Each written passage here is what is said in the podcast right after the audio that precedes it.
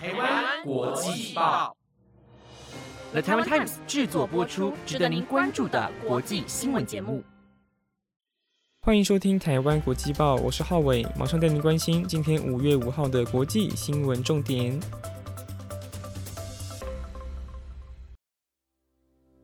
Hello，各位听众，晚安！又来到了每个礼拜四晚上的国际新闻时间。今天的五则国际新闻将会带您了解乌俄战争的最新情形，以及日本和梵蒂冈共同拒绝核武，还有菲律宾的特别选举制度，以及美国的新冠病毒死亡人数不断飙升。最后则是非常感人的消息：印度有对夫妻在战后重逢。更多精彩内容就在今晚的台湾国际报。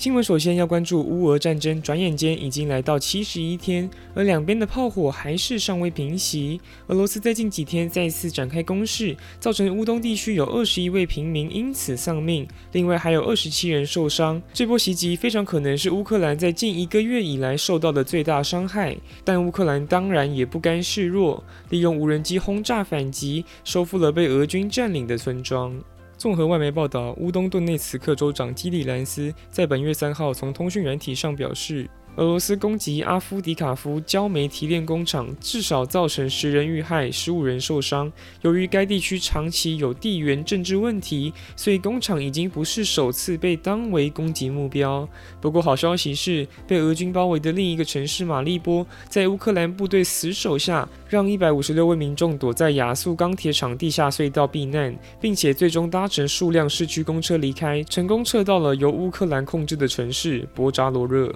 此外，俄罗斯外交部发言人沙卡洛娃在昨天表示，以色列佣兵正在乌克兰与极右派的亚速军团并肩作战，同时也暗示这个情况可能会让双方的关系更加紧张，也会让战争变得复杂。接着要关注日本政治消息。自从乌俄战争发生后，日本就不断展现行动支持乌克兰，并且在国际间斥责俄罗斯。日本首相岸田文雄前阵子才在亚洲行中，向印尼、越南及泰国呼吁要一起对俄罗斯采取强硬态度。而造访完亚洲后，则马上又飞往欧洲。昨天下午在梵蒂冈与天主教宗方济各会面，两人除了在乌俄战争方面达成一致看法，同时也确认未来将会一起合作推动无。无核武世界。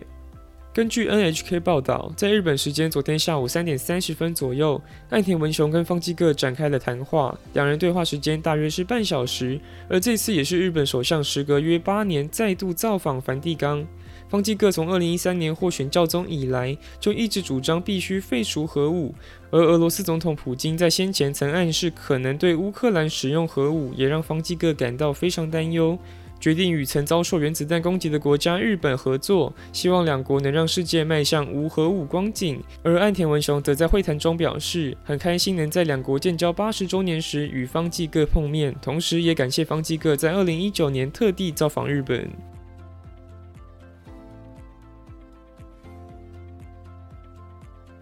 第三则新闻要关注菲律宾正副总统大选即将在本月九号登场。菲律宾的选举制度非常特别，总统及副总统是采取分开计算票数，因此竞选搭档有可能出现一人胜选、一人败选。意思就是，最终上任的总统及副总统搞不好彼此政见不合，因为两人当初就不是搭档，所以之后也不见得能互相合作。目前有个组合在菲律宾大受欢迎，是由前总统的儿子小马可士与现任总统的女儿萨拉所组成的坚强阵容。这组由两大政治家族所推派出的候选人组合，果然在民调结果上领先群雄。总统候选人小马可是获得百分之五十六的支持率，而搭档萨拉在副总统候选人方面也同样是百分之五十六的支持率，也让本届大选看起来会朝向正二代获得压倒性胜利。此外，目前在总统候选人民调当中，现任副总统罗贝多以百分之二十三的支持率排名第二。虽然从数字方面来看，两人的支持率相差非常多，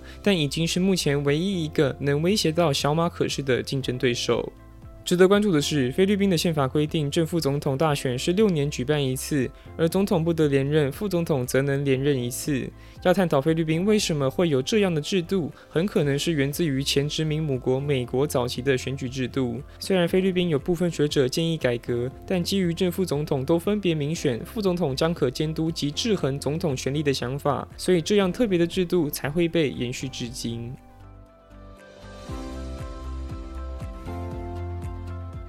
第四则新闻要关注美国疫情升温，并且不断传出死亡案例。就在昨天，美国因为新冠病毒而导致丧命的人数已经正式突破百万，情况非常不乐观。二十七个月以来，超过百万人死亡，也就代表每个月大约有三点七万位确诊病患离世。而专家表示，目前欧盟狂亚种 BA. 点二点一二点一正在全美快速扩散，应该不久后就会成为流行病毒株。根据《纽约时报》统计，美国今天单日新增六点六万例确诊病例，近两周的平均单日确诊数上升百分之五十四，住院率也上升百分之十七。而美国疾病管制暨防御中心估计，截至四月三十号，欧盟狂亚种 BA. 点二点一二点一约占据了每天新增确诊病例的百分之三十六，相比前几周的情况可以说是逐步增加。而在死亡案例中，大多数都是未接种疫苗的美国人。截至今年二月，美国的新冠病毒致死率方面，未接种疫苗的死亡率是接种疫苗者的整整二十倍。目前在全球新冠病毒死亡人数方面，是由美国以超过百万排名第一，紧接着是巴西的六十六点四万，第三名则是印度的五十二点四万。虽然三个国家都有非常多的新冠死亡个案，但也很明显能看出美国的数字是远远高于其他国家。而且其实印度与巴西在最近的疫情状态也可以说是逐步趋稳。最后一则新闻非常感人，印度有对夫妻在经历战争后平安重逢，而特别的是，当时两人身处在不同国家，所以分别经历了不同的国际冲突。二十六岁的丈夫雷古在今年一月遇到也门胡西叛乱，在货船上工作时就突然被胡西叛军绑架，而二十三岁的妻子贾古玛则是刚好在乌克兰实习，二月底遇到了大家熟悉的乌俄战争。不过幸好两人命大，都逃过一劫，最终也才能回到家乡见到彼此。胡西叛军是在一月二号劫持了雷古工作的货船，因为叛军认为船只正在向沙地阿拉伯运送军事物资。随后船员先在船上被关押，接着再送到也门的饭店，不准外出。被绑架的前两周，船员被允许每二十五天与家人通话一次，后来则变成两周就可以通话。最终是在四月穆斯林起戒月开始时，沙地阿拉伯才与胡西叛军同意休战两个月，所以雷古与其他船员才能获救，在经历了一百一十二天的恐惧后回到印度。我相信各位听众对于乌俄战争应该都不陌生，但至于胡西叛乱可能就没那么了解，所以现在我也会为大家简单说明一下事发经过。这场战争是由什叶派穆斯林的一个分支胡西叛军起兵，反对也门共和国政府统治所引发的武装冲突，而后来演变成了沙特和伊朗的代理人战争。以上就是今天的国际新闻。不知道大家都对哪则新闻最印象深刻呢？我自己是对于刚才这则新闻，印度夫妻在战后重逢最有印象，因为我觉得这真的非常不容易。虽然两人在不同的地方都遇上了战争，不过最终两人都平安无事，而且最终还能回到家乡见到彼此。我觉得这真的是不幸中的大幸，也值得大家来替他们开心。而且在看到这则新闻的同时，我也才更意识到了，原来在二十一世纪，世界各地也还是会有政变以及战争的发生。我只能。能说身在台湾很幸福，因为我们基本上不会遇到这些事情。不过我相信现在大家应该为了另外一件事情正在烦恼，就是现在的疫情实在太严重了。如果有要外出，务必把口罩戴好，而且无论去到哪里都要记得手部消毒。祝福大家平平安安。那今天的节目也要到这边告个段落了。节目内容皆由了台湾 Times 制作播出，我是浩伟，我们下礼拜再见喽，拜拜。